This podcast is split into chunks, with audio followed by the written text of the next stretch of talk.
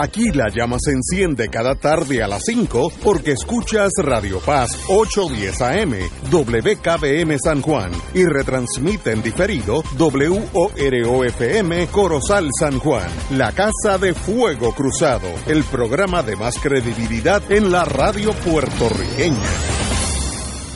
Esta emisora y sus anunciantes no se solidarizan necesariamente con las expresiones que escucharán en el siguiente programa.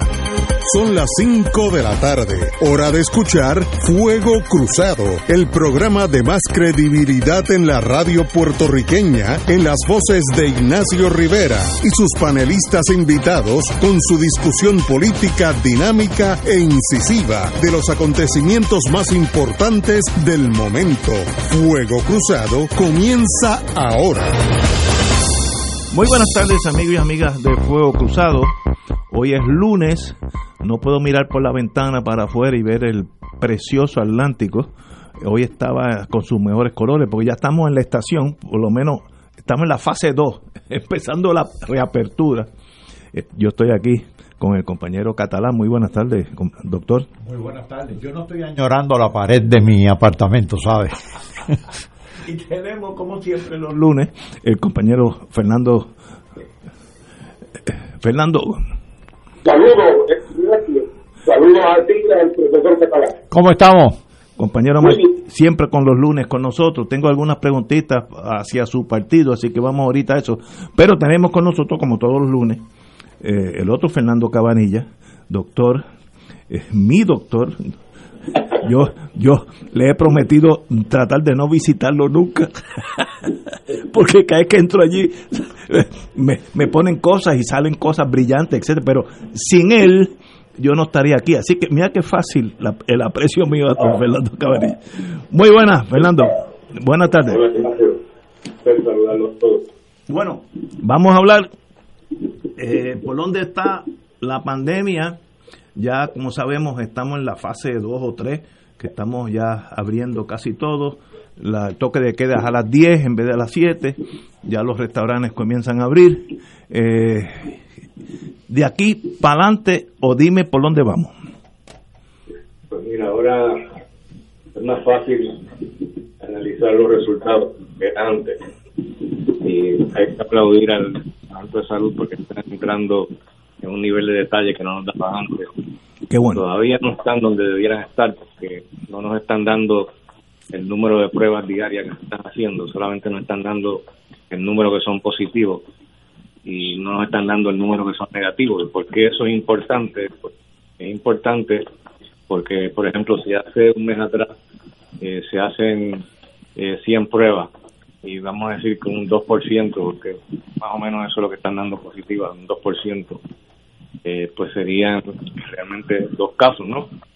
Si ahora, un mes después, se están haciendo, vamos a decir, 400 pruebas y entonces eh, reportan eh, que 8 son positivas, pues uno puede pensar que está subiendo el, el número de casos positivos.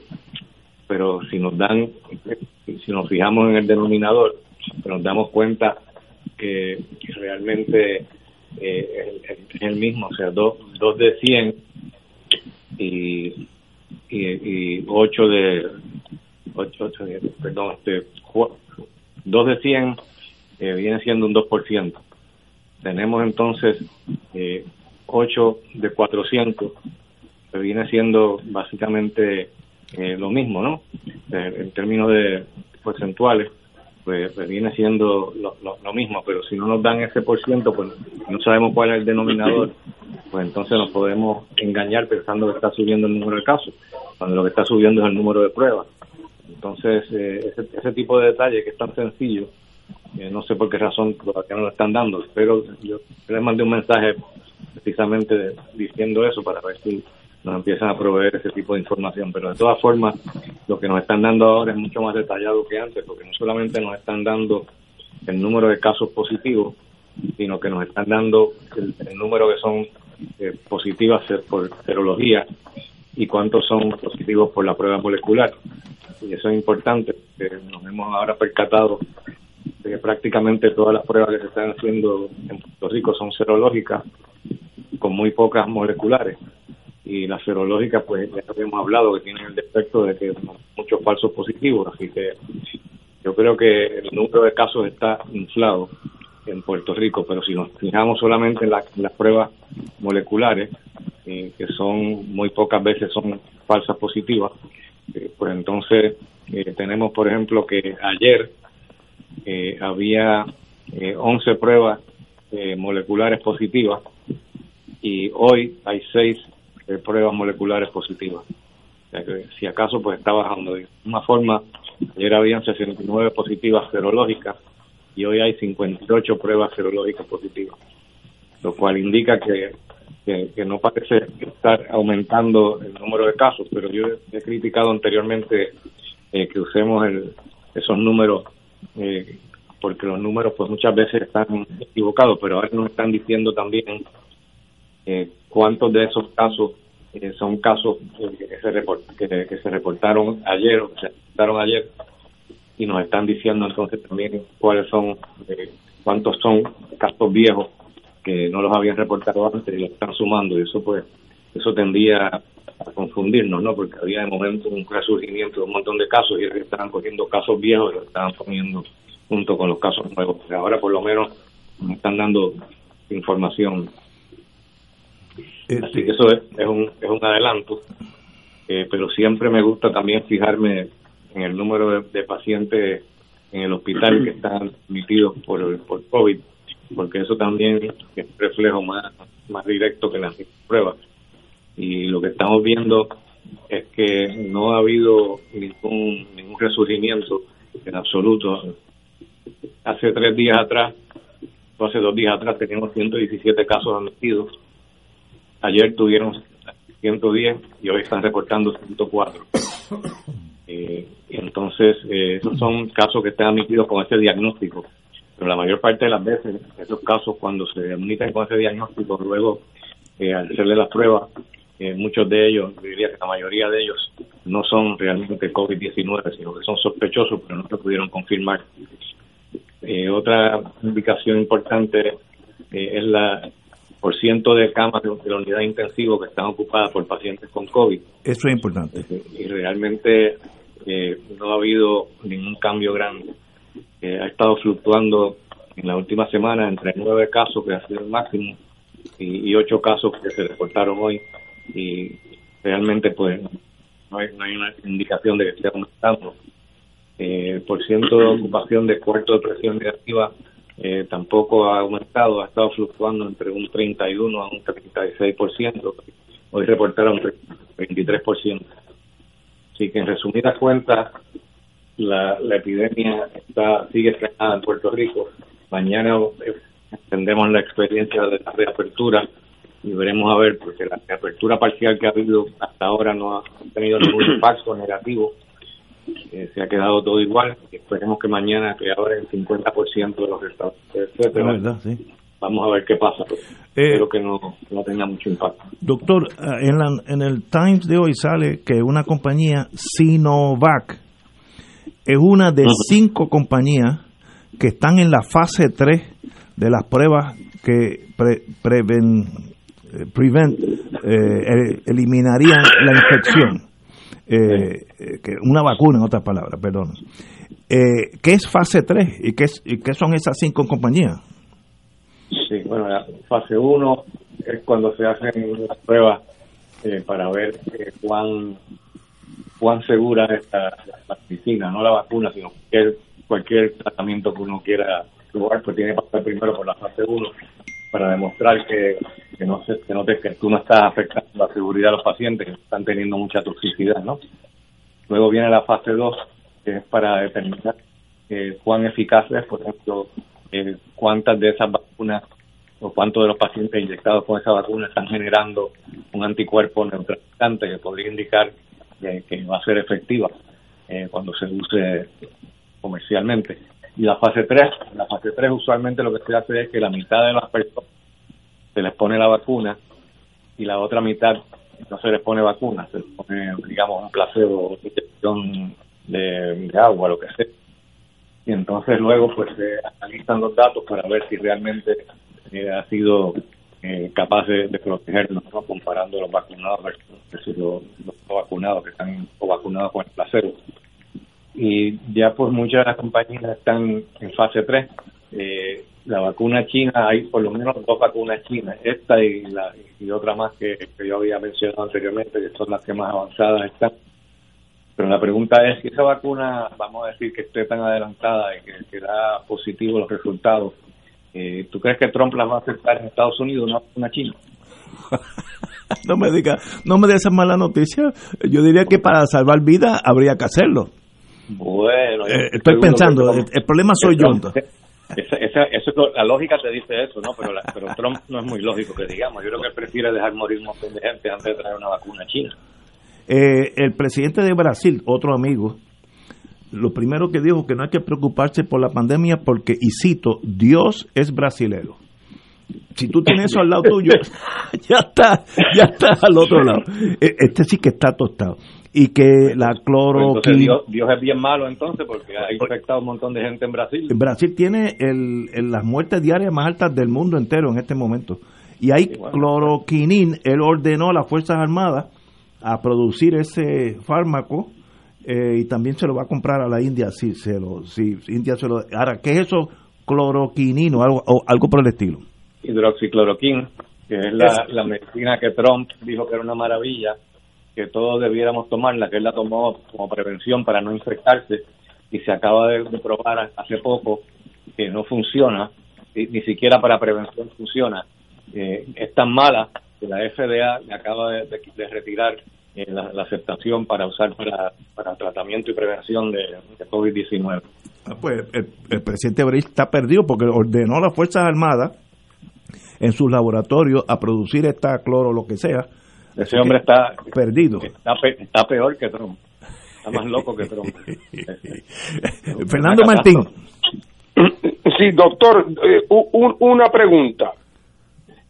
Si, si nosotros pudiéramos tener una muestra del el virus aquí en Puerto Rico, con el virus como está en Río de Janeiro o en Moscú, eh, ¿son idénticos? ¿O habría la posibilidad de que unos tuvieran menos, fueran como menos, menos contagiosos, menos tóxicos, menos virulentos. Bueno, hay, hay estudios que se han hecho eh, que han demostrado eh, que el virus eh, que contagió a Estados Unidos no es el mismo que contagió a los chinos. Okay. Es más parecido al de Italia que, al, que al de China. exactamente si es menos o más virulento no estoy seguro que se haya estudiado. Lo que sí se ha estudiado recientemente en Italia, que yo mencioné en mi última columna del Nuevo Día, es que el virus parece que está cambiando. No que esté necesariamente mutando, pero por alguna razón la, la carga viral de los pacientes es menos. Yo creo que había mencionado eso, me parece que la última vez que hablamos, que la carga viral de los pacientes nuevos en Italia, por lo menos en ese hospital, donde reportaron eso, pues es menos, eh, lo cual indica como que el virus está menos, como, como se reproduce menos que producía antes, pero no se sabe bien si es que hay una mutación nueva eh, o hay alguna otra explicación, pero sí hay diferencias entre, entre los virus. No, no, es un virus que muta tanto como la influenza, pero sí hay pero, una y, diferencia entre el virus de un país y otro hago la pregunta porque me, hago la pregunta de si es posible que alguna de las explicaciones de por qué la situación aquí parece estar bajo control o bajo algún control y, ciertamente no tan grave como se pensó eh, puede tener que ver con esa con esa disminución en la en la en la en la agresividad del virus y bueno, eso es una excelente pregunta. No tengo una contestación para ella, pero yo, te, pero yo tengo otra otra hipótesis eh, diferente para explicar por qué tenemos menos problemas en Puerto Rico que en Estados Unidos. Por ejemplo, eh, por ejemplo en Texas se, disparó empezaron a reabrir, la reapertura ha causado un brote inmenso. Yo tengo dos hijas que viven en Houston y cuando yo escribo las columnas, pues mucha gente me hace comentarios y uno de los comentarios que he oído con frecuencia son puertorriqueños que han ido a Estados Unidos y se fijan que en Puerto Rico todo el mundo anda con una mascarilla y nadie sale para afuera con una mascarilla. En Estados Unidos no. Entonces le pregunté a, hija, a una de mis hijas, que es médica, que, que ella pensaba en cuanto a eso, la frecuencia de personas que ella ve en la calle con mascarilla y sin mascarilla. Ella dice que por lo menos la mitad de la gente que sale afuera no se pone mascarilla. Entonces, ella dice que es porque justamente los republicanos son los que no la usan, porque como Trump dice que no es necesario, Ah, veo. pues todos los republicanos salen para afuera sin mascarilla. Y realmente como Texas es un estado republicano, pues yo creo que eso explica en gran parte el problema que ha habido. O sea, nosotros somos, estamos, estamos siendo mucho más responsables de lo que están haciendo en Estados Unidos. Y yo creo que eso en parte tiene que ver con que se ha contenido la, la enfermedad. Muy bien. Paco. Yo no tengo ninguna hipótesis, pero yo tengo un amigo que dice que los números son como los seres humanos. Si uno los tortura, son capaces de decir cualquier cosa. Sin embargo, sin embargo, hay dos números que nos da Cabanillas que a mí me convencen. Uno es la tasa de hospitalización, eso es un hecho. Sí, eso es un hecho. Eso es- y la otra es la de las muertes, que quizás es más eh, polémica, pero la- están en 147, creo, Cabanilla, eh, y, y- y de las 147, 90 son probables, confirmadas creo que 57, que por don- como quiera que uno lo mire es, es bien bajo. Evidentemente, eh, o las mascarillas, o tenemos una resistencia extraordinaria que no sabemos de dónde surgió, pero ciertamente eh, estos números, que me- a mí me parecen reales, independientemente del chiste que hice al principio, eh, dan cierta confianza. Confianza Mira, que no se debe tra- traducir en imprudencia, claro está. en las últimas dos semanas eh, solamente ha habido una muerte confirmada. Confirmada quiero decir que se ha probado por la prueba molecular y de las no de las no confirmadas pues han habido muy pocas también. Lo que pasa es que ahora también las están dividiendo en cuanto a confirmadas serológicamente versus moleculares. Pero en los últimos uno, dos, tres, cuatro, cinco días eh, que tengo aquí, los últimos cinco días, las pruebas que han sido confirmadas eh, solamente ha habido una que, es positiva. Y son en total 147 muertes entre las confirmadas y las no confirmadas este, con pruebas. Y, y, y hace hace una semana atrás eran 142 o sea que han habido cinco muertes de las cuales solamente una adicionales de las cuales solamente ha, ha habido una que, que es confirmada eh, por, por una prueba Así que realmente la, la, la muerte está totalmente totalmente controlado. Bien. Muy bien. Buenas, buenas noticias. Muchas gracias. eh, lo- tal vez Bolsonaro quiera hablar con usted, le voy a dar el teléfono. Porque ese muchacho necesita un médico a su lado, o, o un psiquiatra. No, no, no, no, eso mismo, un psiquiatra, que también son médicos. Necesita más, más de un psiquiatra, necesita, necesita un task force de psiquiatras. Ordenó a las Fuerzas Armadas, que son conocidas por sus laboratorios químicos, que lo de ellos es matar gente, rifles y tanques, a, a generar esa, esa medicina. La verdad que es un caso. es se queda Trump se queda corto al lado de Bolsonaro. Sí, no, es más peligroso. Yo pensé, yo pensé que Trump no tenía comparación, pero la verdad es que ese se lo llevó por delante. Bueno, comandante Cabanilla, un privilegio eh, y nos hablaremos el viernes si Dios quiere. ¿Cómo no? Bu- buenas tardes. Vamos a una pausa, amigos. Tarde. Fuego Cruzado está contigo en todo Puerto Rico. En Centro de Banquetes Los Cabales queremos ayudarte en la cocina. Sí, a partir del 9 de mayo y todos los fines de semana, nosotros nos encargamos de preparar las delicias que a ti y a tu familia les encantan. Te invito a que llames ahora mismo al Centro de Banquetes Los Chavales y ordenes para llevar de nuestro extenso menú, llamando al 787-767-5017 o al 787-753-9210 del Centro de Banquetes Los Chavales. Además, puedes ordenar vía email mjusticia arroba Fuego Cruzado, el programa de más credibilidad en la radio puertorriqueña, es ahora la tribuna abierta de análisis noticioso, con diversas perspectivas que exploran el trasfondo de lo que acontece a diario y cómo nos afecta. Escucha Ignacio Rivera y sus panelistas invitados de lunes a viernes en Fuego Cruzado en transmisión diferida a las 10 de la noche por Oro 92.5 FM. Los negocios cerrados.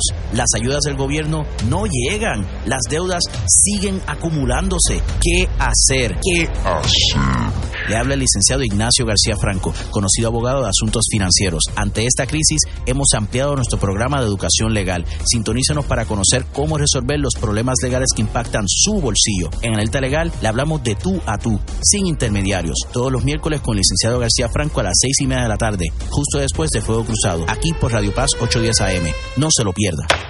Algo grande está pasando en el colegio Nuestra Señora de la Altagracia. Venimos con un currículo bilingüe, programa de vanguardia, presencial y a distancia, programas de música, religión y deportivo, laboratorio de computadoras y ciencias, tutorías, cancha bajo techo y comedor escolar, en un ambiente seguro y bajo acreditación de COGNIA. Únete hoy mismo al equipo ganador del colegio Nuestra Señora de la Altagracia y llama ya al 787-763-7755 y 787-763-7411. Aceptamos estudiantes con vales educativos. Y ahora continúa Fuego Cruzado. Amigos y amigas, hoy, como cada 10, 15 años, baja un caso del Tribunal Supremo que, que son importantes. Me acuerdo con el de la, la desegregación en sí es discriminatoria, aunque haya eh, escuelas de igual grado o, o, más dinero, pero la desegregación, Brown versus Board of Education, es per se inconstitucional. Y hoy bajo un, el, un caso que se va a llamar Clayton County, en Georgia, había el Tribunal Supremo consolidó tres casos. Uno de Georgia, uno de un instructor de paracaidismo en New York y otro de Michigan, donde sencillamente el Tribunal determinó, el Tribunal Supremo de Estados Unidos, 6 a 3, así que no es, no es pegadito, 6 a 3, que un patrono que votó a un empleado por la alegación o por el conocimiento de que era homosexual, transgénero, lo que sea, viola la ley de derechos civiles eh, de 1964 ley que pasó Lyndon Johnson, ese señor pasará a la historia como un excelente presidente, que esa ley, el título 7, protege a toda persona de discrimen en toda forma, sexual, raza, color, religión, origen nacional, y que eso incluye eh, la, la, lo que se habla hoy como transgénero, LBT, lo que sea eso, que eso cae bajo la norma de la ley de derechos civiles. Yo creo que es 100% correcto. Y el, el juez Neil Gorsuch, un hombre holandés, hay una cerveza que yo soy de eso, que se, más o menos se llama igual así. Yo sé dónde vino ese maestro. Dice, en América es una sociedad de leyes escritas y los jueces no pueden brincar el, por encima la clara intención de cualquier ley, que en esta ley de derechos civiles. Importantísimo el caso, es un, un clavo más en el ataúd del discrimen y sencillamente uno puede pertenecer al sexo que sea, la predilección que sea, la raza que sea, la religión que usted quiera, puede venir de la luna bajo la bandera americana y casi todas las naciones civilizadas del mundo, todo el mundo tiene los mismos derechos y nada puede ser discriminado. Yo te voto porque eres católico, o te voto porque eres negro, o te voto porque tienes pelo negro, o hablas español. Todo eso cae bajo la el título 7 de la Ley de Derechos Civiles del 64. Recuerdo cuando se firmó esa ley que Lyndon Johnson tuvo que usar la mano dura contra varios de los senadores de su partido que no querían aprobarla. Y mira, una buena ley lo mucho bueno que hace para el futuro del país. Después de una generación, esa ley todavía está vigente, más que vigente, muy al día. Compañero Fernando Martín. Bueno, esa decisión de Johnson le costó el sur Exacto. al Partido Demócrata. Correcto. Ya de ahí, cuando vino su sucesor Nixon, de ahí en adelante, los senadores que venían del sur ya por inmensa mayoría eran, eran republicanos. Pero mira, eso es una decisión muy importante por muchas, muchas razones. La, la primera, y no es en orden de importancia, es que ese el juez Gorsuch fue nombrado por Trump. Sí. Y fue nombrado con todas las credenciales de un juez de derecha que alegadamente venía eh, con la filosofía de la interpretación de, de, la Constitución a base de su, de su sentido originario eh, y que denunciaban el que los tribunales demócratas eh, venían eh, interyectando concepciones que no eran lo que el legislador original había, eh, había sido su intención. Y aquí se da la, la paradoja de que no solamente Gorsuch es quien escribe, sino que el juez presidente, también conservador, se une a Gorsuch y a los liberales para una opinión 6 a 3 que, que con absoluta claridad todos los que conocemos un poco de esto, sabemos que ninguno de los legisladores que aprobó la ley de derechos civiles del 64 estaba pensando ni se le cruzó por la cabeza que esto aplicaría al tema gay o al tema transgénero.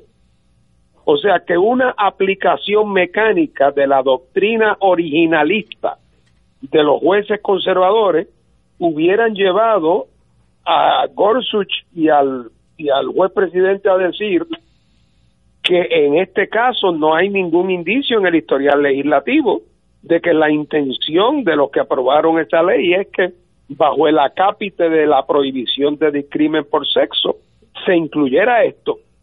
Sin embargo, esos dos jueces hicieron el argumento muy correcto a mi juicio eh, de que aunque puede uno estipular que eso no estaba en la cabeza de ninguno de los que aprobaron la ley al establecer el sexo como criterio para no poder discriminar.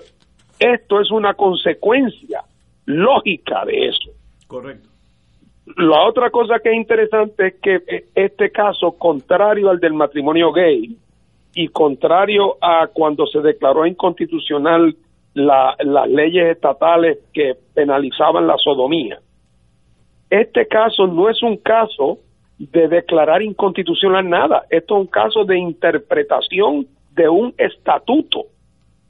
Y por lo tanto ahora abre la puerta a que múltiples estatutos federales, eh, donde hasta el momento no se había incluido el concepto del discrimen contra personas gay o personas transgénero, en cosas que tienen que ver, por ejemplo, eh, con, eh, con vivienda, eh, o con cosas que tienen que ver con otros aspectos del derecho de familia o del derecho registral.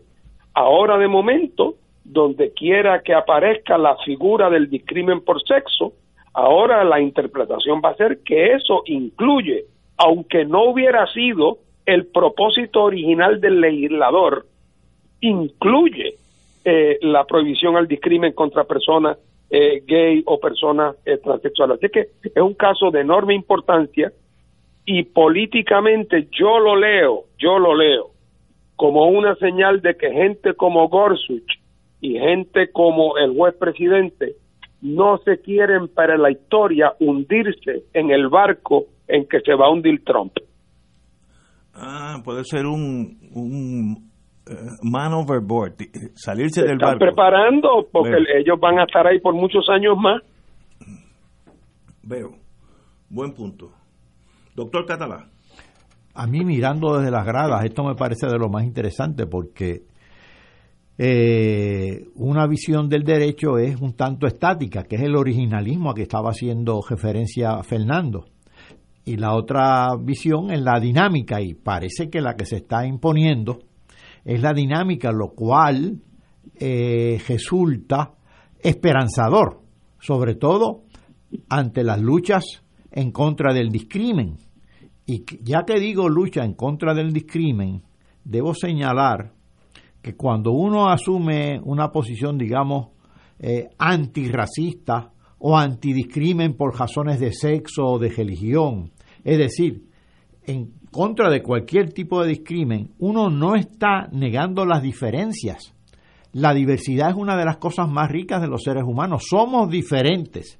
Lo que estamos es aceptando las diferencias, acogiéndolas y sabiendo que no se es ni superior ni inferior por ellas. No discriminar. Y esto me parece que nos está colocando en una tesitura mucho más eh, pedagógica de la que estábamos anteriormente, porque es mucho lo que todos tenemos que aprender. Señores, señores, tenemos que ir a una pausa y regresamos con un tema que tenemos que tocarlo muy de cerca. El dinero que está entrando, según los que saben, aquí, y no si es verdad eso, no sé por qué hay un pobre en Puerto Rico y una carretera dañada y todas las casas, no sé, el dinero es billonario literalmente. Vamos a una pausa. Fuego Cruzado está contigo en todo Puerto Rico.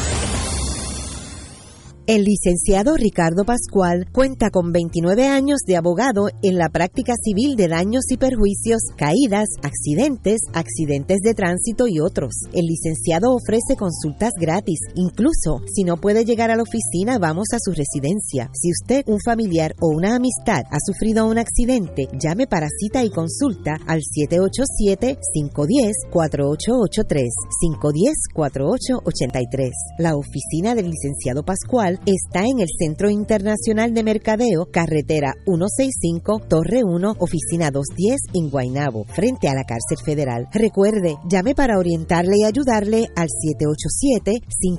787-510-4883, 510-4883. El Consejo de Acción Social Arquidiocesano, CASA, presenta su programa radial Casa de Todos, difundiendo el mensaje de la doctrina social de la Iglesia cada martes de 2 a 3 de la tarde por Radio Paz 810 AM. Conoce este instrumento que utiliza los valores y principios del Evangelio para analizar nuestra actualidad social, velando por la dignidad del ser humano.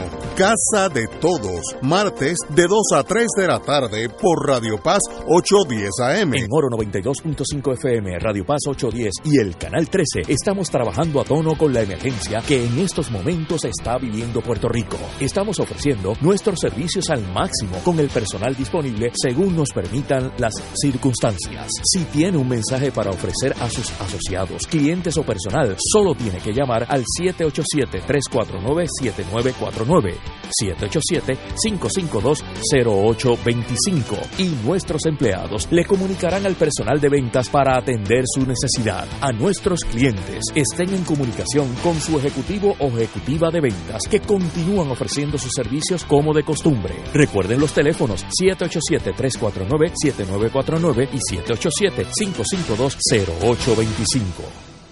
Radio Paz te ofrece el mejor motivo para levantarte temprano y disfrutar el comienzo de un nuevo día de lunes a viernes con Enrique Liboy y Radio Paz en la mañana.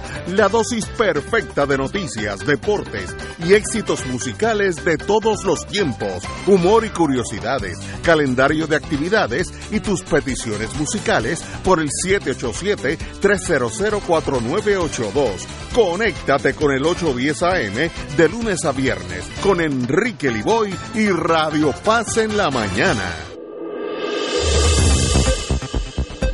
Y ahora continúa Fuego Cruzado.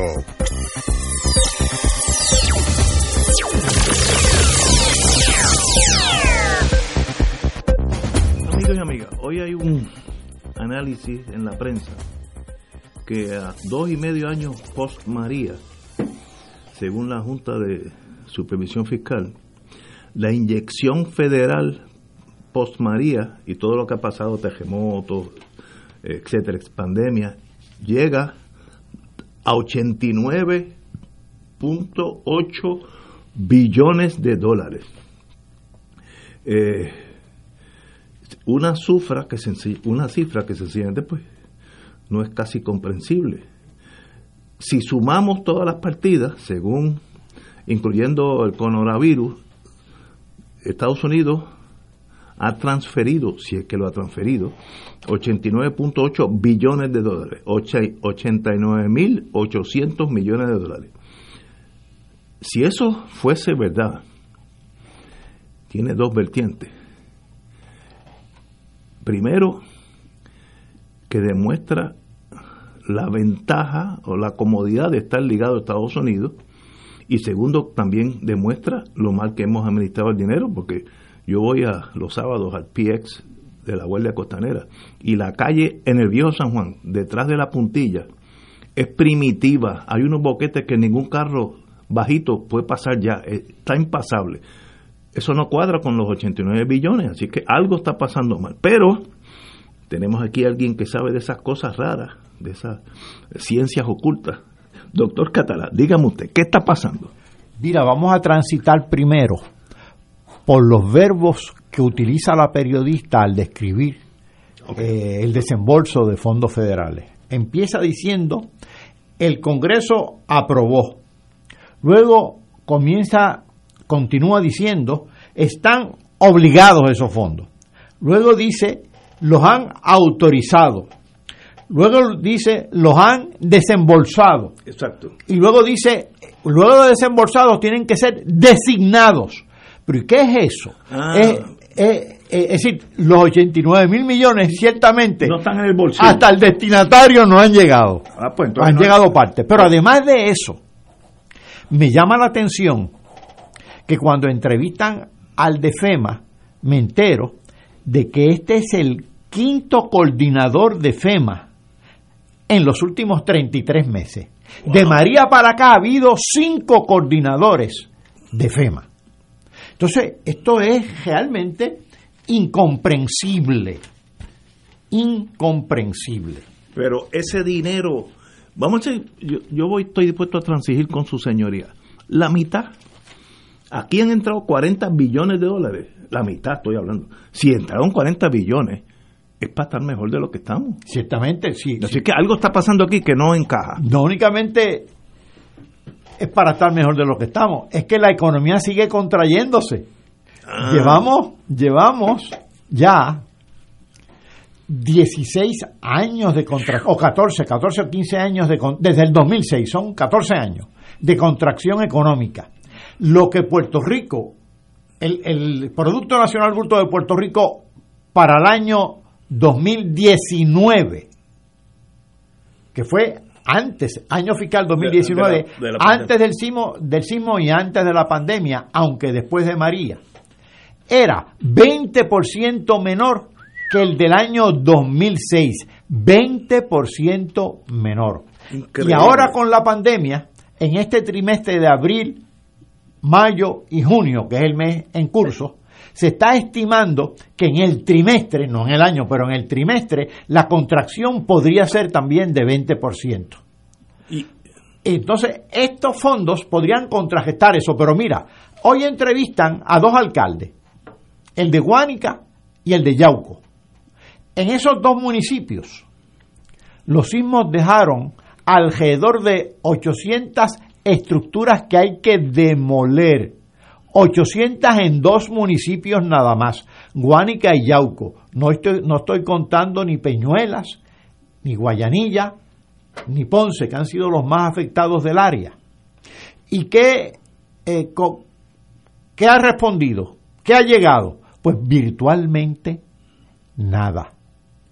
Pero todo está aprobado, desembolsado, asignado, obligado, y por ahí se sigue en una serie de verbos que yo realmente eh, solamente puedo decir que esto parece un, un jeroglífico envuelto en un gran misterio.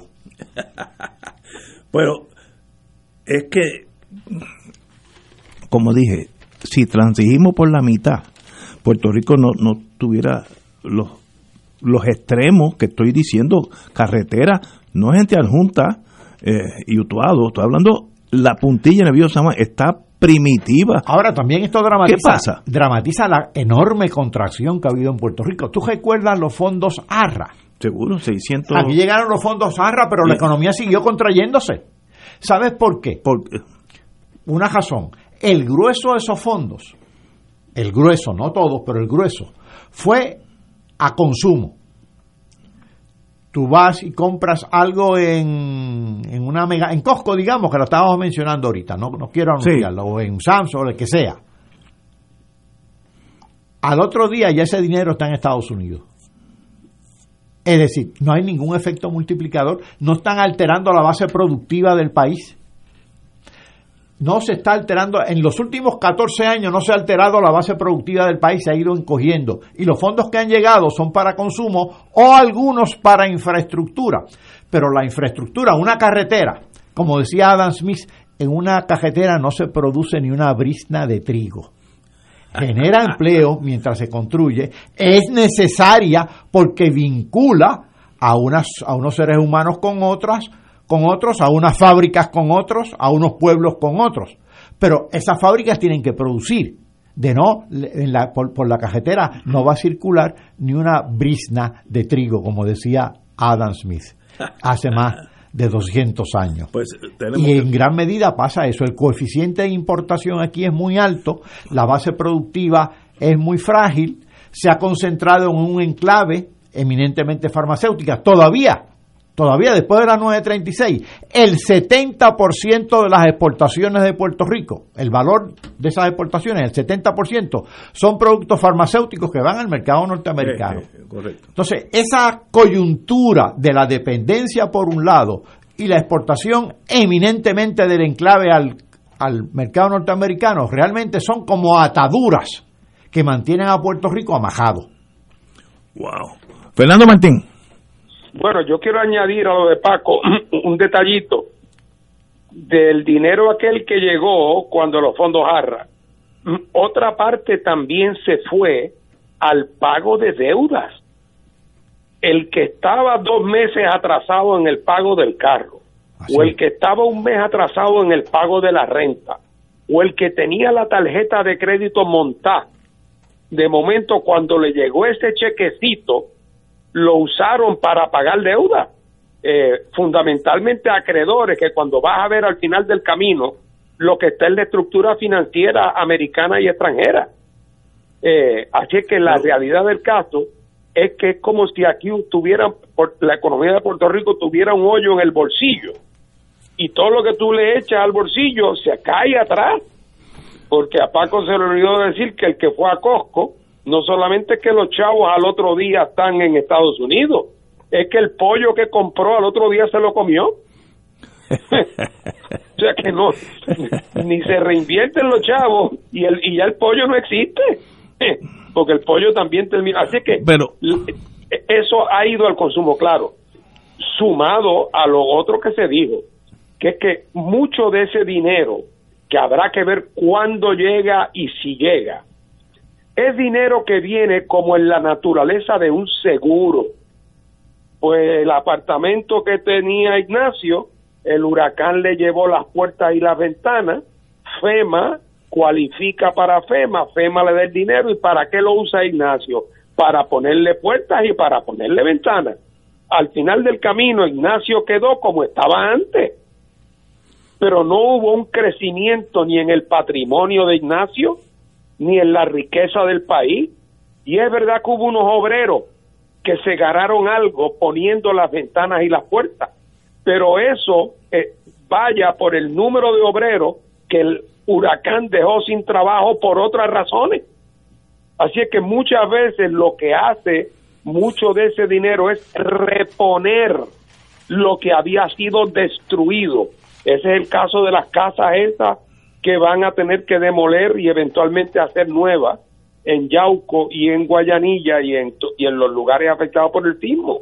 El efecto neto va a ser unos meses de construcción, pero al final del proceso las cosas van a quedar como estaban en términos económicos antes de que hubiera ocurrido el desastre el desastre natural. Estamos de acuerdo. Y si yo fuera presidente del mundo, que no creo que llegue hacer esto. Y yo le diré a ustedes dos, ¿y qué solución tenemos en Puerto Rico? No, no me en el mundo. ¿Qué hacemos aquí, aquí mañana, con ese dinero que está llegando, está por llegar? ¿Qué hacemos para salir de esta encerrona?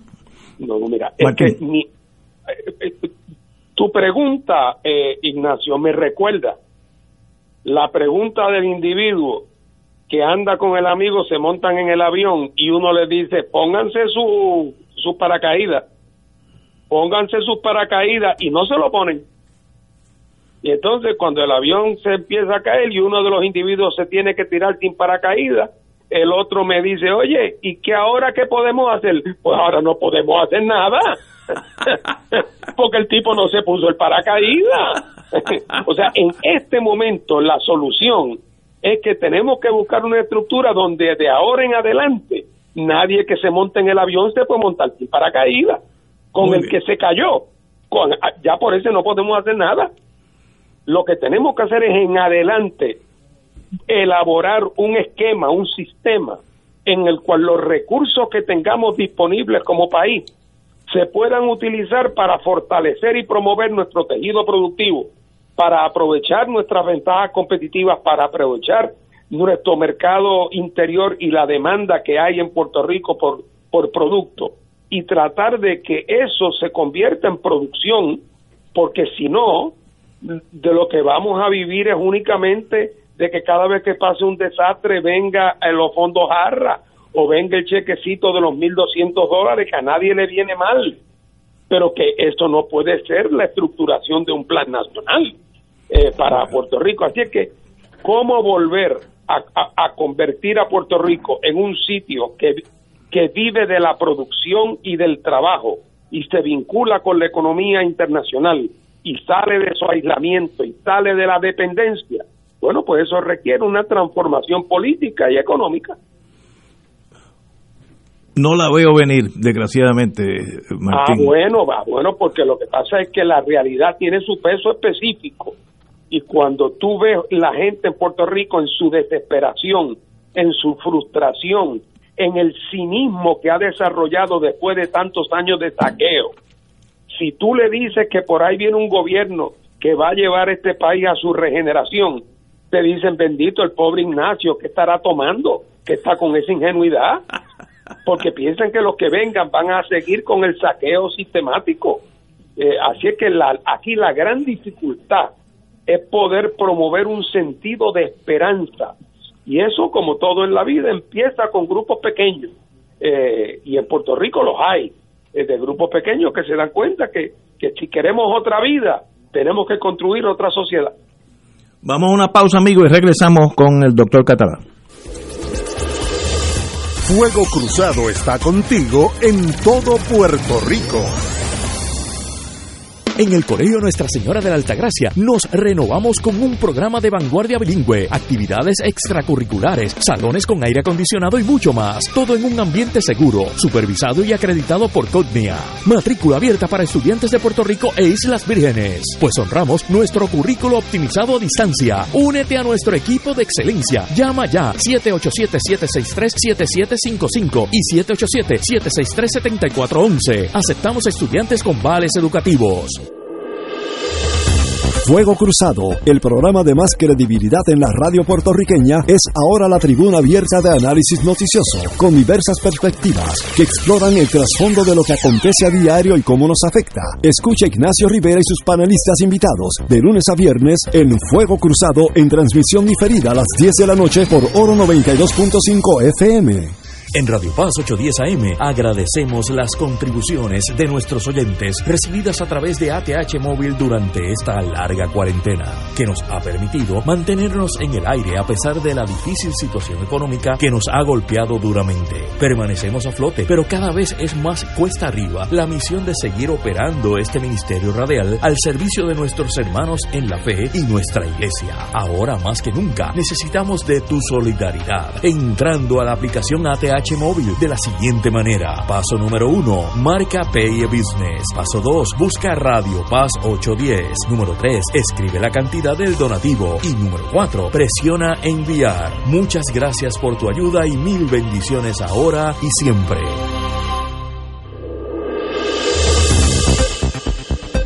Y ahora continúa Fuego Cruzado.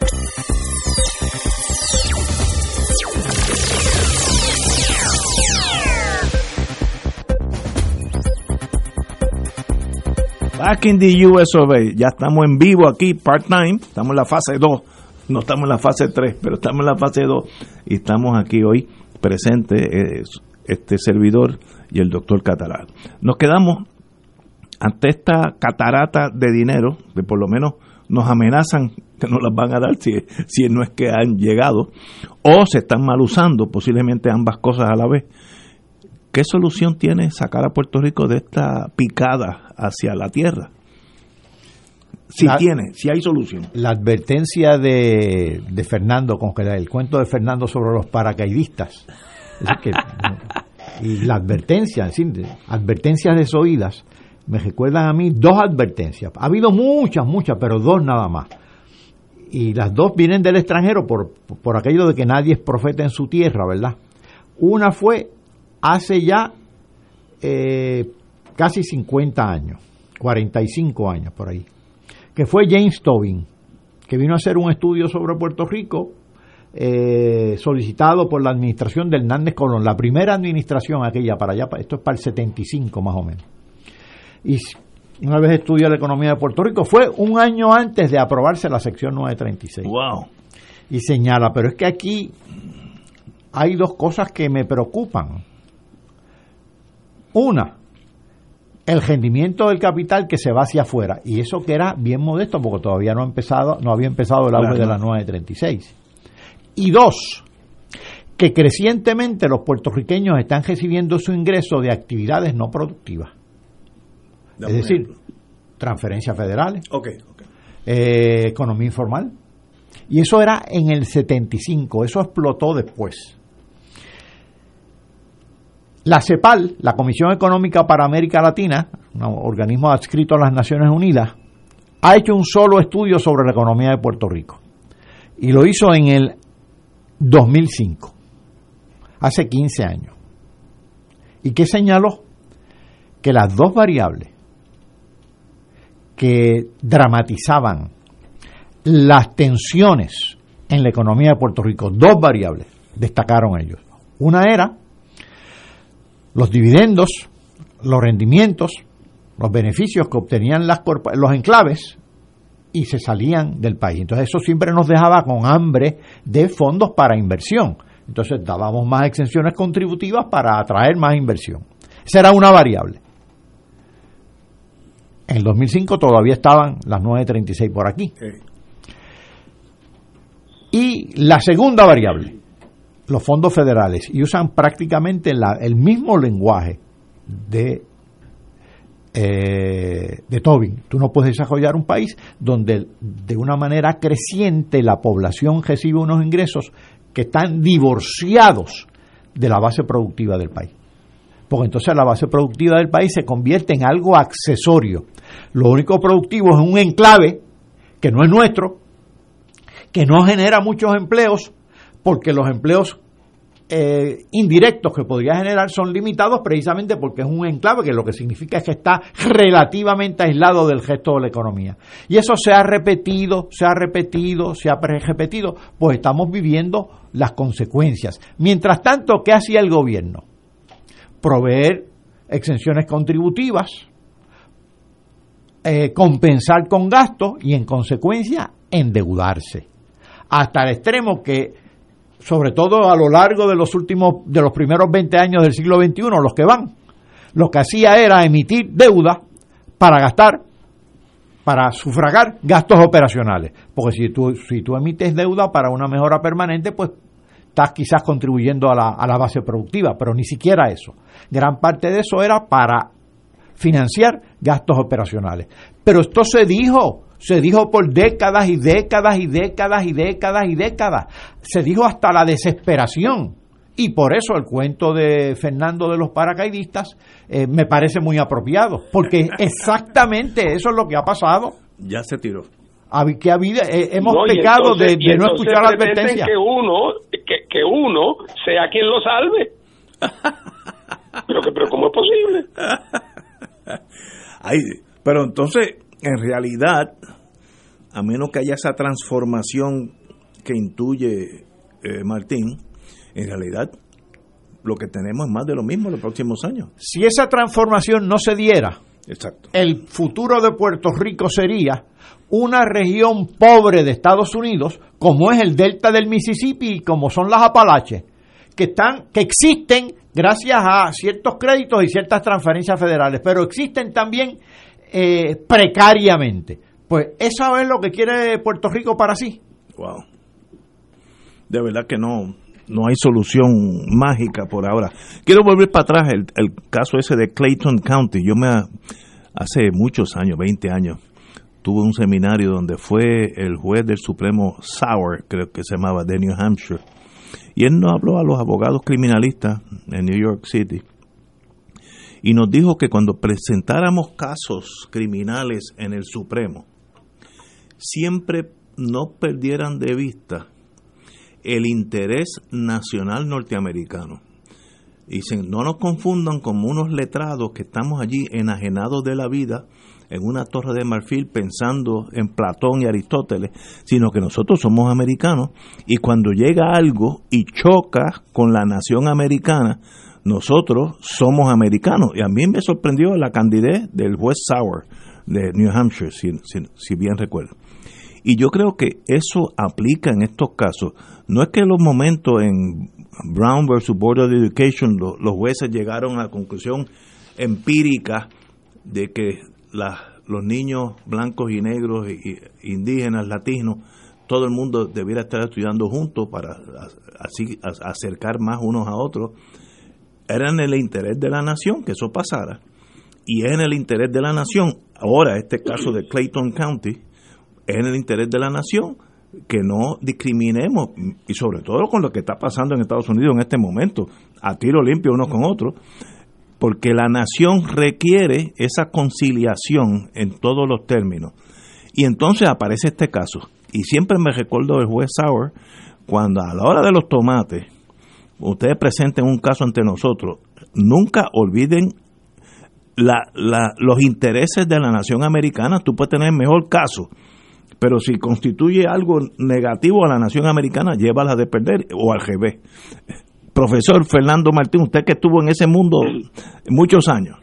Bueno, por eso, de, como un ejemplo de eso que tú dices, por eso yo siempre sostuve que el caso de Boston sobre la composición de la Junta, independientemente del tema territorial, iban a revocar a Boston porque sostener a Boston hubiera significado llevar la doctrina del oficial de facto, es decir, la doctrina que Boston decía que permitía que aunque la Junta estaba inconstitucionalmente constituida, sus decisiones eran válidas, creaba un precedente tan brutalmente amplio y peligroso para los Estados Unidos que, que, el caso no podía sobrevivir si nada más por eso. Y a la hora de la hora, para colmo de cuento, vino a haber unanimidad del tribunal con respecto a sostener el, el, la, la, la, legislación del Supremo. Ahí se unieron todos, como decía un amigo mío, civiles y militares muertos y heridos. Los nueve. Algunos por distintas razones, pero todos acabaron en lo mismo, sosteniendo la preeminencia del poder del Congreso sobre Puerto Rico que le viene de la cláusula eh, territorial. Pero no cabe duda de que eso que tú dices, Ignacio, es absolutamente cierto. Hay estudios buenísimos, por ejemplo. Mucha gente cree que cuando el Tribunal Supremo de Estados Unidos resolvió Brown versus the Board of Education, que determinó que era inconstitucional la segregación en las escuelas, en las escuelas públicas, mucha gente cree que eso fue una posición del tribunal muy minoritaria, eh, que el, mayor parte del pueblo americano no, no la recibió con, con, eh, con satisfacción, y eso es falso. El Tribunal Supremo lo que hizo en el 54, sin quitarle mérito, fue poner oído en tierra. Y hay estudios buenísimos que muestran cómo ya la opinión pública americana, en su mayoría, en el norte, ya sabía que era insostenible seguir con la discriminación racial en las escuelas en las escuelas públicas. Por eso esa fue una decisión unánime en que el juez ponente es el juez Warren, que era un republicano nombrado por Eisenhower. Correcto, sí. Eh, así es que eh, es lo que el Tribunal Supremo de Estados Unidos lo que le ha permitido una vida tan larga y una legitimidad tan grande en la sociedad norteamericana es que siempre ha tenido oído en tierra, siempre ha sabido montarse en la ola de la historia, en la ola de la sociología, en la, hora, en la ola de la transformación. Y aunque claro está, siempre hay sectores reaccionarios que están en desacuerdo. Por eso es que la presidencia de Trump y su obsesión con nombrar jueces lo más reaccionarios posible, a la larga constituye una amenaza contra el mismo tribunal. Y por eso, una vez que están nombrados, aunque sean gente conservadora, como es el actual juez presidente o como es el juez Gorsuch, a la hora de la hora ellos saben que cuando Trump se haya muerto, ellos todavía van a ser jueces del Tribunal Supremo y tienen que velar por la legitimidad de su institución y por su reputación. Totalmente de acuerdo, compañero. Una, una nota, más bien a Fernando Martín, le voy a dar una asignación. En la, en la prensa de hoy está un joven independentista, el candidato Adrián González. Así es. Para alcalde de San Juan. Y yo tengo como meta antes de las elecciones que todo el mundo pase por aquí, esté un ratito con nosotros. Me gustaría que le dejara saber al, a este amigo, Adrián González, que me llame para coordinar una visita aquí en persona y estar un rato, un montón de tiempo con él, a ver... Te, te serviré de intermediario y con muchísimo gusto. Muy bien, así, vamos a una pausa, amigo.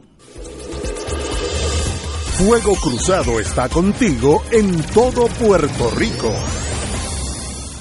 En Oro 92.5 FM, Radio Paz 810 y el Canal 13 estamos trabajando a tono con la emergencia que en estos momentos está viviendo Puerto Rico. Estamos ofreciendo nuestros servicios al máximo con el personal disponible según nos permitan las circunstancias. Si tiene un mensaje para ofrecer a sus asociados, clientes o personal, solo tiene que llamar al 787-349-7949, 787-552-0825 y nuestros empleados le comunican al personal de ventas para atender su necesidad. A nuestros clientes estén en comunicación con su ejecutivo o ejecutiva de ventas que continúan ofreciendo sus servicios como de costumbre. Recuerden los teléfonos 787-349-7949 y 787-552-0825. Aquí la llama se enciende cada tarde a las 5 porque escuchas Radio Paz 810 AM, WKBM San Juan y retransmite en diferido WOROFM Corozal San Juan, la Casa de Fuego Cruzado, el programa de más credibilidad en la radio puertorriqueña.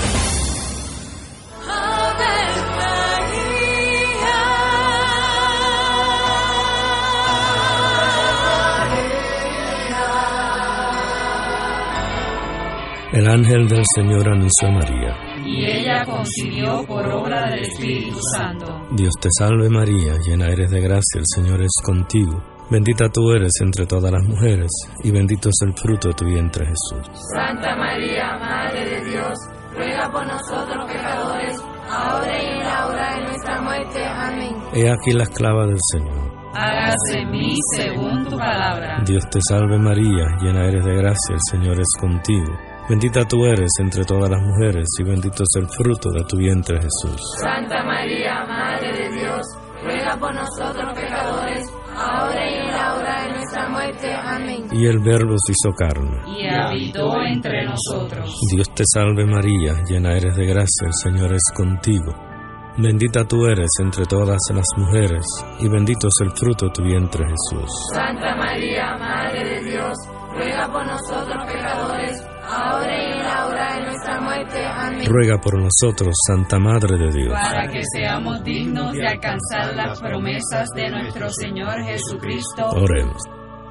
Derrama, Señor, tu gracia sobre nosotros, que por el anuncio del ángel hemos conocido la encarnación de tu Hijo, para que lleguemos por su pasión y su cruz a la gloria de la resurrección, por Jesucristo nuestro Señor. Amén. Gloria al Padre, al Hijo y al Espíritu Santo. Como era en un principio, ahora y siempre, por los siglos de los siglos. Amén. Un club rotario es casa de jóvenes y adultos, de hombres y mujeres, que comparten y viven los deseos de servir a los demás en un ambiente socialmente sano y productivo. Mensaje del Club Rotario de Río Piedras. Y ahora continúa Fuego Cruzado.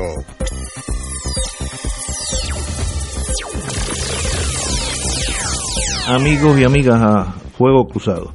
Eh, hablemos de Victoria Ciudadana, uno de los partidos que ya está inscrito, se ha visto envuelto en unas guerras civiles, eh, de, eh, tuvo que ver con mi compañero y hermano mío, eh, Duprey, Néstor Duprey, luego brincó a Lúgaro en el sentido de que como oficial de una compañía de su mamá, pues tomó o no tomó las acciones que le correspondían, eso obviamente le cercena un poco de credibilidad a la compañera. Eh, it is what it is, no, no, no estoy diciendo si es bueno o malo. Y ahora también en, en Cajot eh, con, con, la compañera Rivera Lacen, que la estoy invitando a que venga a este programa. Eh, ella es candidata al Senado, yo creo que po podría salir. Pero ¿qué pasa en Puerto Rico? ¿Qué falta de humanidad tenemos unos contra otros? Que esto es como una jungla y no veo por qué Rivera Lacen está en la, en la en la boca de un analista o alguien en la televisión, no voy a decir su nombre, porque sencillamente, ¿para qué, se, qué ganamos haciéndonos daños unos a los otros, excepto exacerbar el concepto de tribu que nos ha hecho muchísimo mal a este país? Eh, y sencillamente, pues le deseo lo mejor. Todo, todo tiene un costo político. Yo creo que a Victoria Ciana al perder a Néstor, o también el, el caso que hablamos hace unos días eh, del Tribunal Superior de San Juan en torno a un discrimen por, gene, por eh, nacionalidad, no, no hay duda que le hace daño a, a Victoria Ciudadana porque yo lo consideraba como un despertar, un nuevo amanecer y me da la impresión que también, como decían los ingleses en una batalla allá por el norte de África, they came in the same old way and they were defeated in the same old way. Es más de lo mismo, vinieron con las mismas tácticas. Eh, puede ser que estoy exagerando, y le deseo lo mejor a la compañera Lúgaro, que es compañera abogada, y la compañera Rivera Lacen, pues es amiga. Le deseo lo mejor. Catalá. Bueno, yo de Victoria Ciudadana, pues no sé mucho, porque no conozco sus interioridades. Ahora sí sé una cosa tanto en la política como en cualquier otra dimensión de la actividad de los seres humanos, debemos partir de una premisa sencilla. Los seres humanos no somos ángeles, no existen ángeles aquí. Los seres humanos somos eh, seres con virtudes, defectos, eh, con eh, aciertos, con desaciertos, en el caso de Victoria Ciudadana, a mí me parece que es una coalición de personas muy disímiles en términos ideológicos. Y cuando uno es muy disímil, extremadamente disímil en términos ideológicos, también pueden acentuarse las diferencias personales. Además, parte de una premisa que a mí me pareció siempre un tanto exagerada y era de eso, eh, de la visión angelical de los seres humanos. Es decir, es una especie de cruzada moral.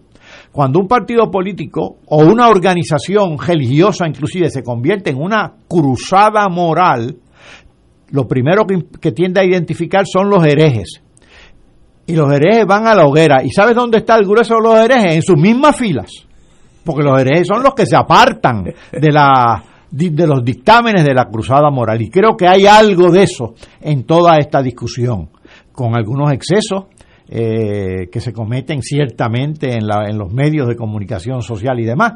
Pero creo que hay mucho de lo que acabo de decir, de esa obsesión de un moralismo que realmente no tiene cabida. Una cosa es tener proyectos para combatir la corrupción, otra cosa es tener una estructura, una, una visión ética de la política, pero otra cosa es convertirte en un cruzado moral y todo el mundo, todo el que te rodea, eh, no tiene la razón o es hereje. Compañero Martín. Bueno, mira, eh, yo primero me pasa como a Paco que yo estoy mirando desde afuera, ¿verdad?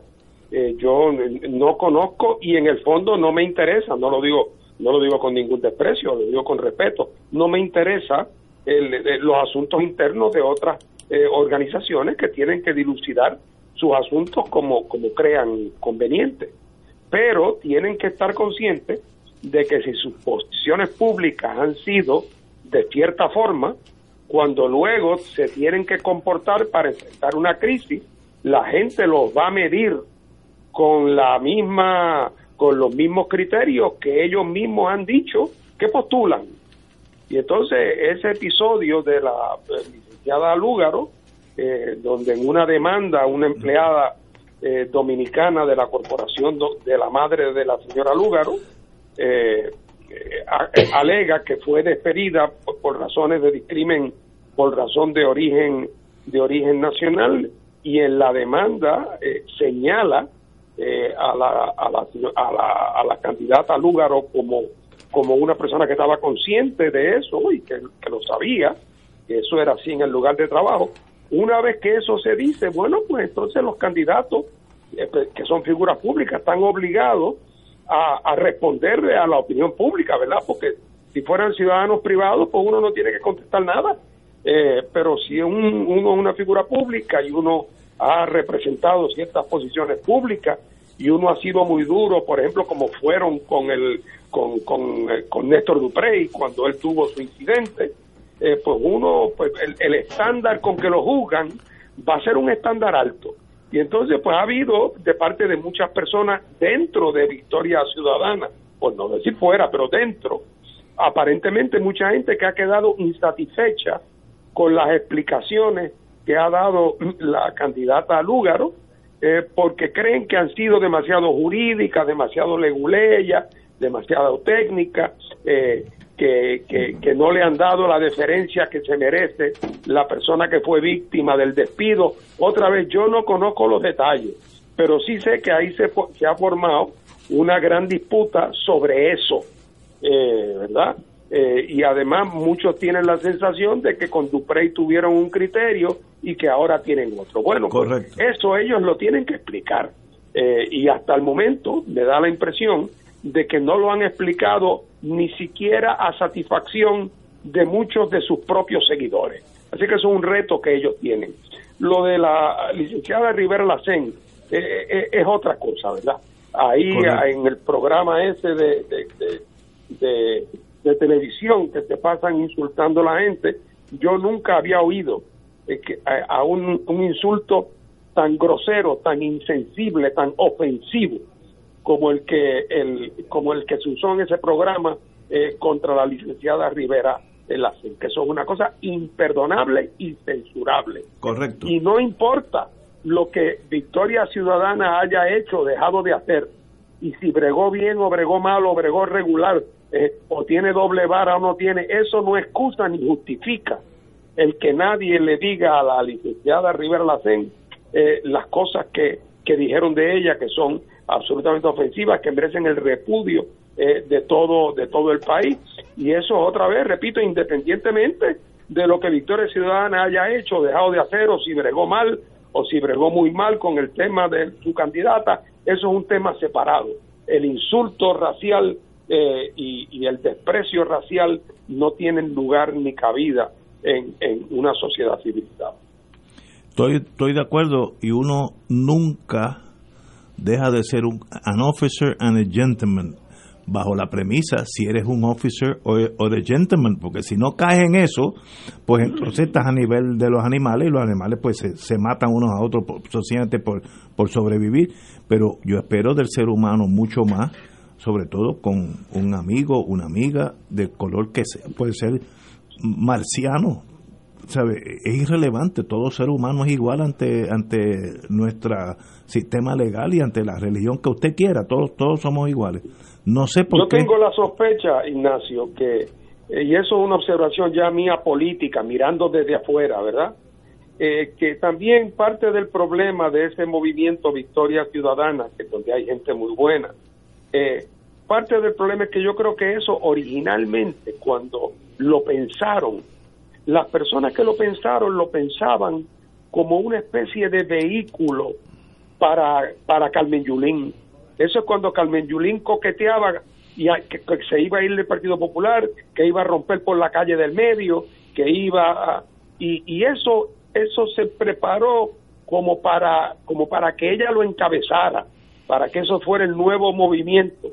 Y entonces a la hora de la hora, cuando la Carmen Yulín, por las razones que sea, decidió darle la espalda a eso y, y quedarse en el Partido Popular, no sé a qué, pero a quedarse en el Partido Popular, pues de momento como que esa iniciativa como que perdió, como que perdió un poco de sentido político y como que perdió aire y, y momentum y ahora con esta crisis de algunos de sus candidatos, pues, pues más todavía.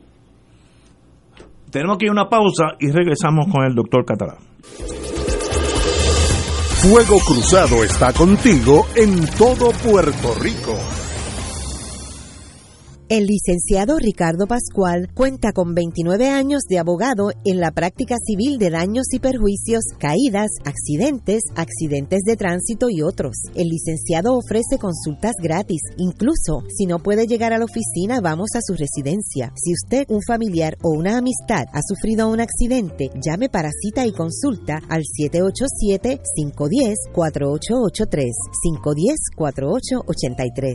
La oficina del licenciado Pascual está en el Centro Internacional de Mercadeo, carretera 165, Torre 1, oficina 210 en Guaynabo, frente a la cárcel federal. Recuerde, llame para orientarle y ayudarle al 787-510-4883, 510-4883. Radio Paz te ofrece el mejor motivo para levantarte temprano y disfrutar el comienzo de un nuevo día de lunes a viernes con Enrique Liboy y Radio Paz en la mañana. La dosis perfecta de noticias, deportes y éxitos musicales de todos los tiempos, humor y curiosidades, calendario de actividades y tus peticiones musicales por el 787-300-4982.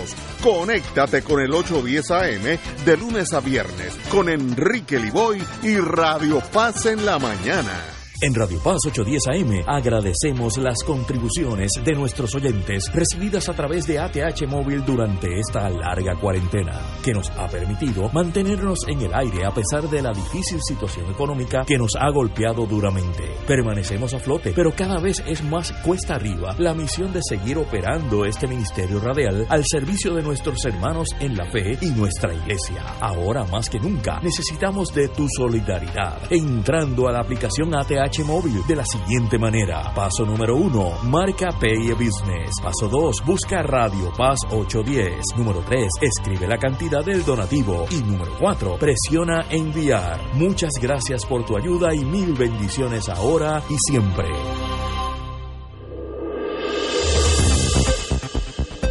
Y ahora continúa Fuego Cruzado.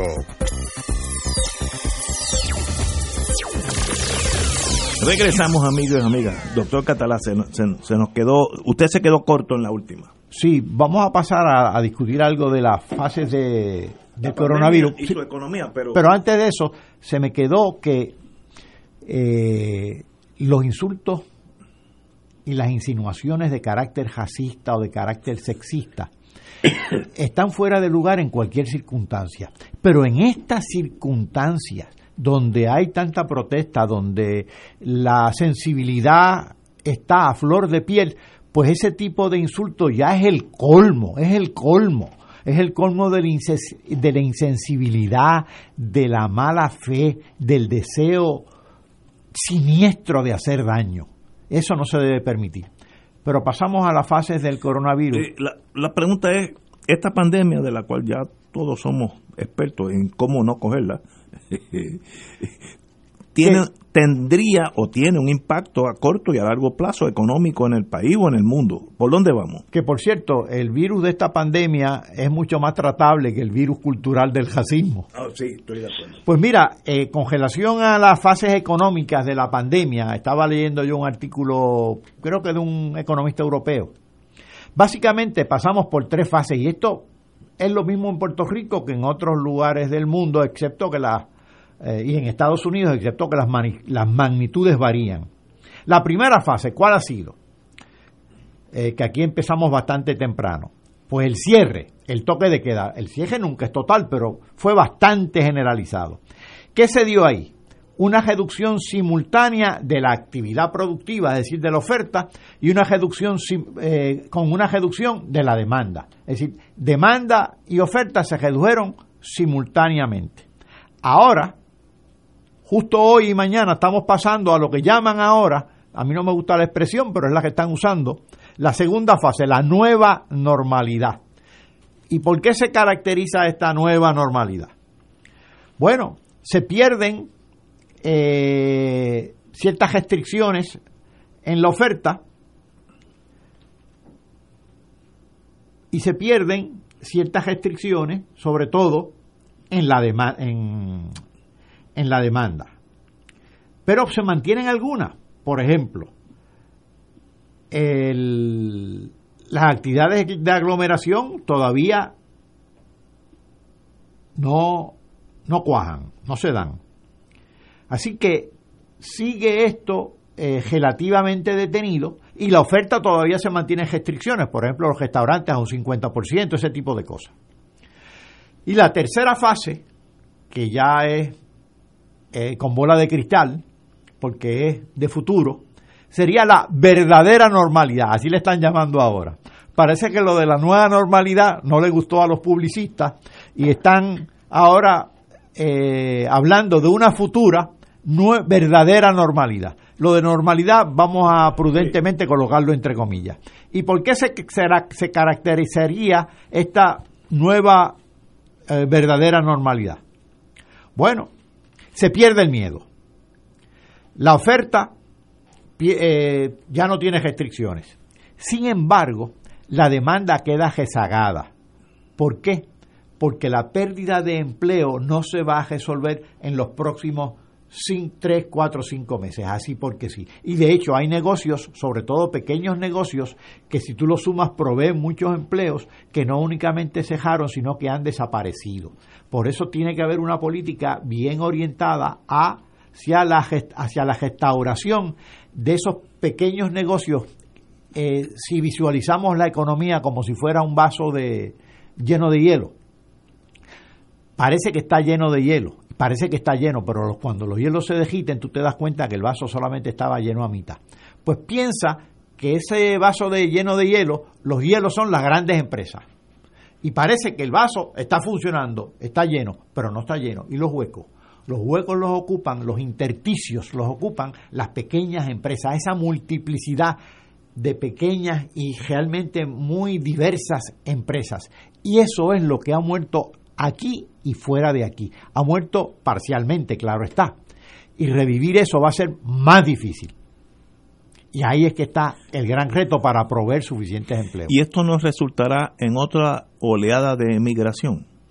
En el caso de Puerto Rico, si las circunstancias no se alteran dramáticamente y todo parece que no se van a alterar, ciertamente después que pase la, la crisis del coronavirus aquí y en Estados Unidos, en Estados Unidos sobre todo, pues puede haber una ola de migración que después de todo, la, la emigración en Puerto Rico ha sido constante. ¿Sabes cuáles son las décadas donde más emigración ha habido? Cuando ha habido crecimiento económico, pues hubo mucho, que fue en el 50 al 60. hubo mucho no únicamente por la contracción de la agricultura, sino porque no se crearon empleos más allá del enclave que se estaba montando. ¿Y sabes cuándo hubo mucha emigración? Se dio un poquito en el 60 y en el 70, mucha.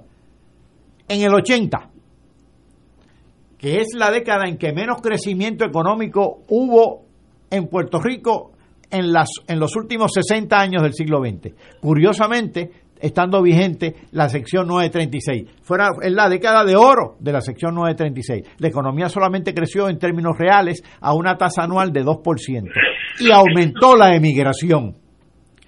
¿Y cuándo vuelve a aumentar la emigración? Pues ahora en el siglo XXI con el colapso total que ha habido en el modelo económico de Puerto Rico. Eh, voy a cambiar el tema, eh, compañero Fernando Martín. Hoy usted me señaló a un artículo excelente del compañero Carlos Díaz Olivo. El colonialismo también es racismo. Deme su impresión. Bueno, yo creo que eso es algo que, que los estadistas puertorriqueños, los que lo son de buena fe, eh, yo creo que deberían reflexionar eh, sobre que la, la condición actual de Puerto Rico y la actitud de los americanos hacia Puerto Rico es un producto de una visión racista de los Estados Unidos con respecto a Puerto Rico. No cabe la más mínima duda. Si los puertorriqueños fueran todos blancos y de ojos azules, otra sería la relación de Puerto Rico con los Estados Unidos. Eso no le cabe duda a nadie. Y sin embargo, los estadistas de aquí, en su desesperación por ser parte de los Estados Unidos, quieren no darse por ofendidos. Y yo creo que aquí hace falta entre los estadistas un grado de cierta indignación, eh, porque los Estados Unidos han cometido una violación sistemática, masiva, de violación de derechos civiles en su colonia, que lleva más de 100 años le niegan a la gente el derecho a votar por aquella gente que hace las leyes que le aplican. Por más de 100 años, ese eso Estados Unidos ha, sido una violación sistemática, una especie no, no voy a usar la palabra genocidio porque no se trata de genocidio, pero es una violación sistemática de los derechos civiles de los puertorriqueños porque o les da plena participación o los tienes que dejar libres para que se gobiernen a sí mismos, una de las dos. No pueden mantenerlo por razones de conveniencia en una posición intermedia eh, por más de 120 años y entonces tratarlo de usted y sonreírle cuando pasan. O sea, esa incapacidad de los puertorriqueños de, tratar a los americanos con respeto, no digo a nivel individual, a nivel individual a todo el mundo hay que tratarlo con respeto, pero los Estados Unidos como gobierno y como nación ha sido una nación que lo que ha hecho es explotar y aprovecharse de Puerto Rico y violentar sistemáticamente los derechos de generaciones sobre generaciones de puertorriqueños. Y esto es una forma de racismo. Y eso los estadistas puertorriqueños parece, al sol de hoy, no haber despertado. Donde, lo he dicho mil veces, si el tema de los estadistas es igualdad de derechos, ¿dónde está Rosa Parks? ¿Dónde está el Martin Luther King de Puerto Rico? Bueno, bueno. ¿Dónde? Es que ¿dónde es que está? El que ha dicho el trato igual a mi gente amerita que yo me enfrente por vía de la desobediencia civil y la cárcel. ¿Dónde? ¿Dónde? dónde? por qué? ¿O es que no hay autenticidad en el reclamo de derecho y lo que es un derecho de acomodo y una especie de busconería a nivel nacional? Esos son cosas, asuntos muy serios que hay que examinarlo. De acuerdo, compañero. Eh, hay una, una noticia, yo la miro jocosa porque en lo criminal hay siempre muchas cosas que llaman la atención.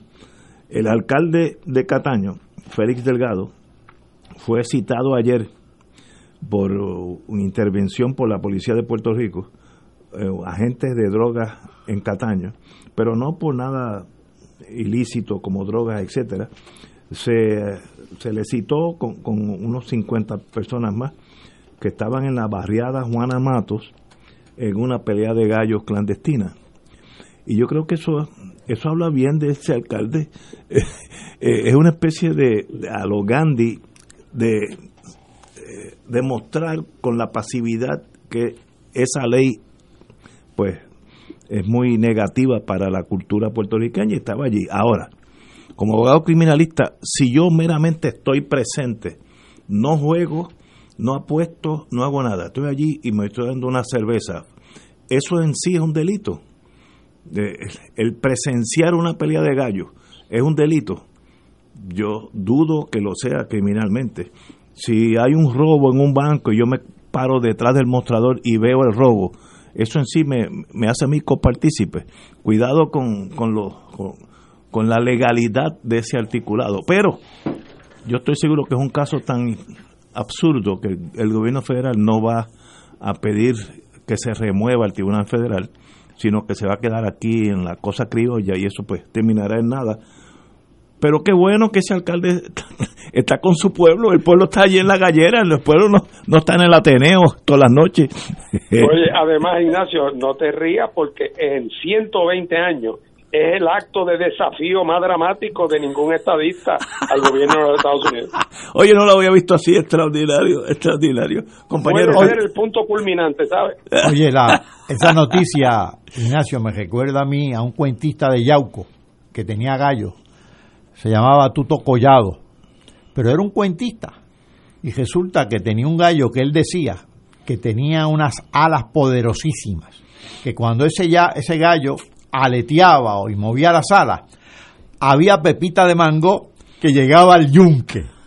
Es posible que el alcalde de Cataño fuera motivado por la curiosidad y quizás se acercó por ahí por los predios de esa gallera clandestina a ver si de alguna manera se, se topaba con un gallo similar al de Tuto Collado que ciertamente hasta yo hubiera querido verlo, imagínate tú.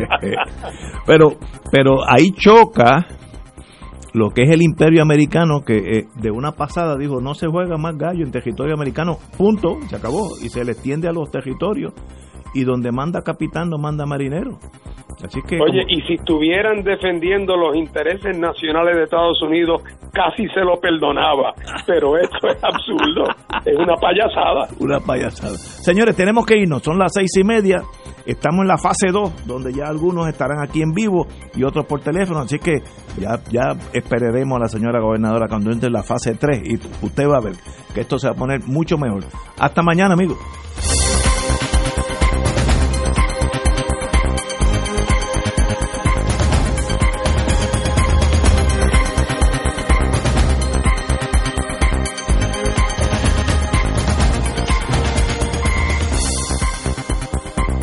Esta emisora y sus anunciantes no se solidarizan necesariamente con las expresiones vertidas en el programa que acaban de escuchar.